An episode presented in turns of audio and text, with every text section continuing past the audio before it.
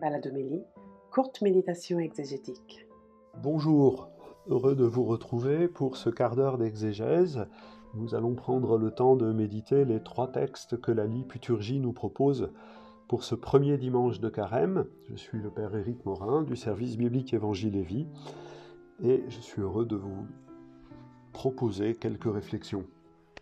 La première lecture sera faite à partir du Deutéronome au chapitre 26 il s'agit d'une profession de foi euh, à laquelle un juif est invité, euh, en venant en pèlerinage à Jérusalem, de pouvoir offrir les prémices de sa récolte, de ce qu'il a reçu, comme la loi le prescrit, en venant prononcer. On insiste davantage, euh, d'autres textes insistent sur ce qu'il faut offrir et quand, mais comment faire, que dire quand on vient ainsi offrir au Seigneur les prémices de la récolte.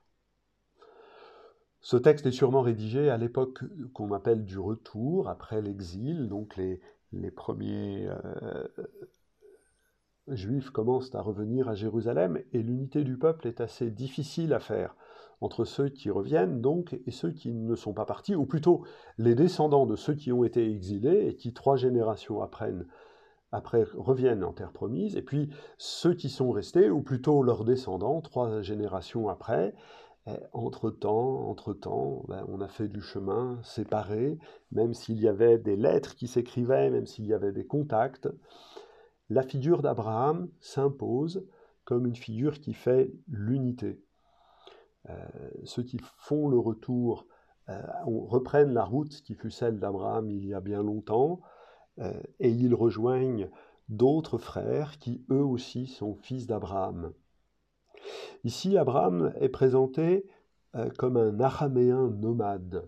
Et je pense à cette traduction que proposait poétiquement, bien sûr, euh, le père Jean de Bruyne, de Vénéré Mémoire, le vagabond du désert. C'est un autre regard sur Abraham que celui qui nous est présenté dans le livre de la Genèse, mais les itinérances du patriarche sont autant d'éléments qui, parce qu'il obéissait à Dieu, transforme une existence nomade en une existence de pèlerin vers la terre promise. Euh, c'est par l'action de grâce que le pèlerin, aujourd'hui, peut reprendre la route comme son Père. En rendant grâce euh, aujourd'hui, on refait la démarche d'Abraham qui, euh, d'étape en étape, sut accueillir ce que Dieu lui a donné. Et que lui a-t-il donné? Un pays ruisselant de lait et de miel. Expression consacrée que l'on retrouve fréquemment euh, dans les livres de la Torah pour parler de la terre d'Israël. Une terre, une terre sainte qui sanctifie, et dans cela le lait et le miel en sont le signe. Pourquoi? Parce que le lait et le miel sont deux aliments, presque les deux seuls, que l'on peut manger à l'état naturel selon les prescriptions de la loi mosaïque. On peut prendre le lait et le boire, on peut prendre le miel au creux du rocher et en manger. Ils sont euh, cachers d'emblée. Or pourtant, euh, le miel est produit par les abeilles qui sont impures. Le lait, selon euh, la, science de l'époque, c'est du sang transformé par les mamelles devient du lait, le sang c'est impur aussi. Et donc la terre sainte est la terre qui est capable de prendre ce qui est impur, dans les conceptions de l'époque, pour en faire quelque chose de pur. L'action de grâce que le juif est amené à faire en se présentant comme le fils euh, d'Abraham, l'araméen nomade, c'est de confesser que sur cette terre qui lui est sur laquelle il lui est donné de vivre, il va pouvoir devenir saint comme Dieu seul est saint. Que cette terre-là est une force sanctifiante. Mais c'est cela qu'il confesse.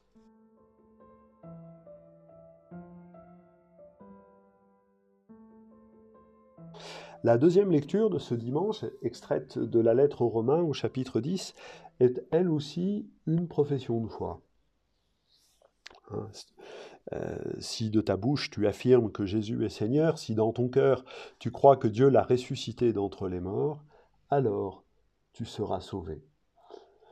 Deux points sont d'insistance dans, ce texte. c'est le contenu de cette foi, mais aussi la nécessité de professer, de dire la foi. L'insistance sur le contenu, euh, ça n'est qu'une étape dans, euh, dans la démarche globale euh, de l'ensemble de la lettre qui veut faire l'éloge de cet évangile que l'on accueille de la foi à la foi.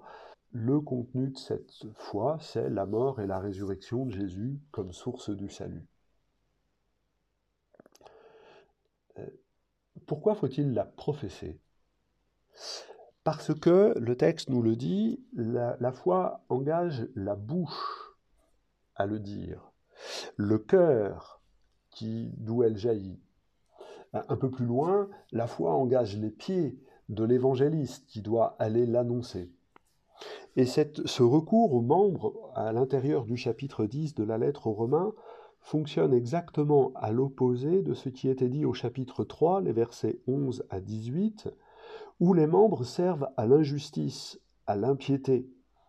La langue, notamment, est décrite comme un, euh, venin d'aspic, de vipère qui mord.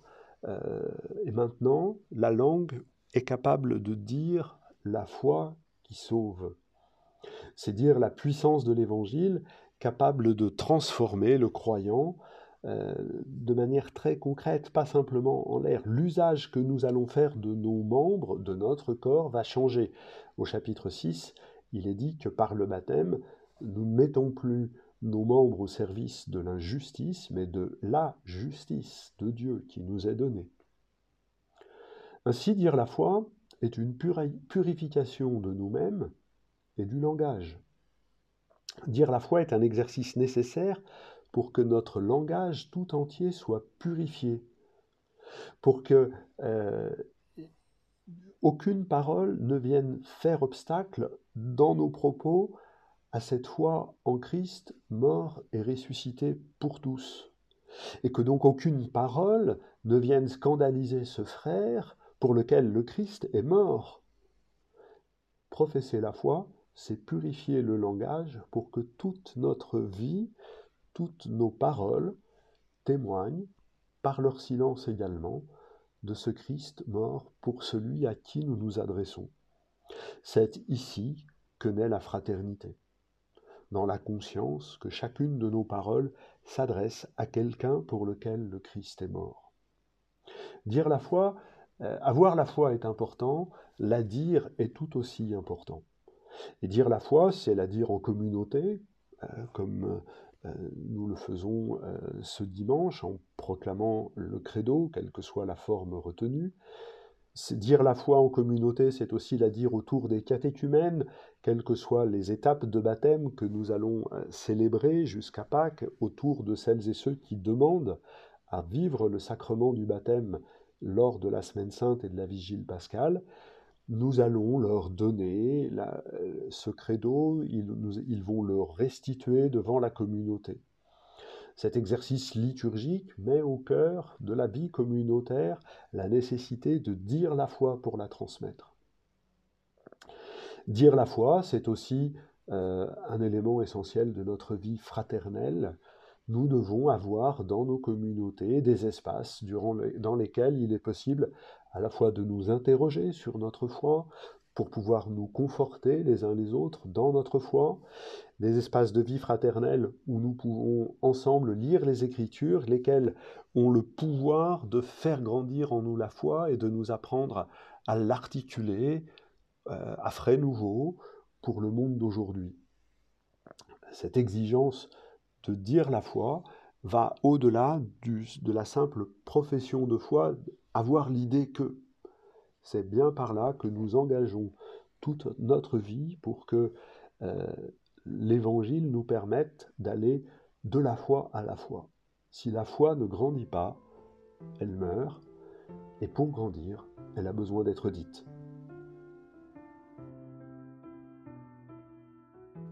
Traditionnellement, le premier dimanche de carême nous offre la proclamation du récit des tentations de Jésus, euh, cette année dans l'évangile de Luc au chapitre 4, où juste après le baptême, Jésus rempli d'Esprit Saint est conduit à travers le désert. Et l'épreuve qu'il traverse, puisque le désert, tel que l'Exode nous apprend euh, son importance, le désert est le lieu où l'on éprouve la fidélité de Dieu. L'épreuve que traverse Jésus est une question. Comment vivre en fils de Dieu au milieu des fils d'hommes?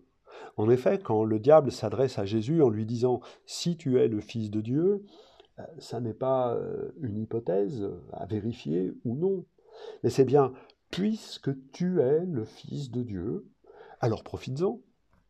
Au baptême, le Seigneur Jésus a entendu la phrase du Père s'adresser à lui, entre autres, aux autres aussi. Celui-ci est mon Fils. Alors que faire avec ça? Comment, comment vivre cette filiation? Faut-il la vivre à, son profit pour que les pierres deviennent du pain et que l'on puisse euh, en profiter? Ce qui est intéressant, plus que les réponses singulières que le Seigneur adresse euh, au diable, au tentateur, c'est la manière dont il répond. Ce sont les Écritures qui donnent à Jésus la réponse au tentateur. L'homme ne vit pas seulement de pain.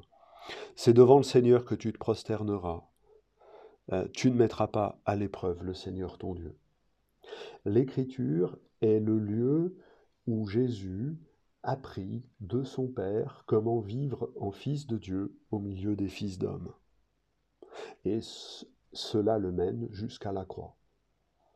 C'est pour ça, je crois, que cet évangile nous est proposé au début de notre démarche de carême, pour que nous ayons vraiment les yeux fixés sur Jésus, qui euh, entre dans son chemin de croix, qui entre dans la résolution de monter à Jérusalem. C'est comme ça que ça nous est présenté, notamment par l'évangéliste Luc, monter à Jérusalem comme une décision libre et, décidée.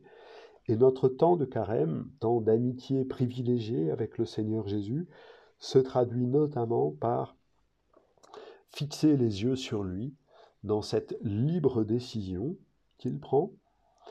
On y reviendra euh, pour le deuxième dimanche de carême avec l'épisode de la transfiguration. Mais la source de cette volonté, de cette libre décision du Fils, c'est l'écoute des Écritures. On peut s'arrêter quelques instants sur euh, la, dernière phrase que dit Jésus, Tu ne mettras pas à l'épreuve le Seigneur ton Dieu. Euh, à soi, cette phrase est le résumé de l'expérience de l'Exode, dans lequel le peuple est tenté à plusieurs reprises de mettre Dieu à l'épreuve. Or, demander des preuves de la fidélité, c'est s'empêcher d'éprouver cette fidélité. Euh, Jésus apprend à, vivre de euh, la volonté de son Père en éprouvant cette fidélité qui passe par des chemins inattendus jusque par le tombeau où il sera relevé. Les trois tentations euh, proposées ici se terminent par le diable qui s'éloigne au moment fixé. Euh, si on compare ces trois tentations avec le récit que Matthieu propose, on s'aperçoit que Luc a interverti la deuxième et la troisième. Ainsi, le récit des tentations que Luc propose se termine à Jérusalem pour que le diable revienne à Jérusalem au moment fixé, c'est-à-dire au moment de la crucifixion. Et au pied de la croix, dans le récit que Luc propose, il y a les chefs des peuples, les soldats, le mauvais larron, euh, qui, tous les trois, ces trois catégories-là, vont reposer la même question. Si tu es le Fils de Dieu, sauve-toi toi-même, sauve-nous avec, descends de la croix. Euh, l'ultime tentation du Christ, c'est bien évidemment sur la croix qu'il la vit. Le carême va nous apprendre que ces tentations ont été portées par Jésus tout au long de son itinéraire, et de tout au long de son itinéraire, il a su éprouver la fidélité du Père en écoutant dans l'Écriture ce que son Père lui demande.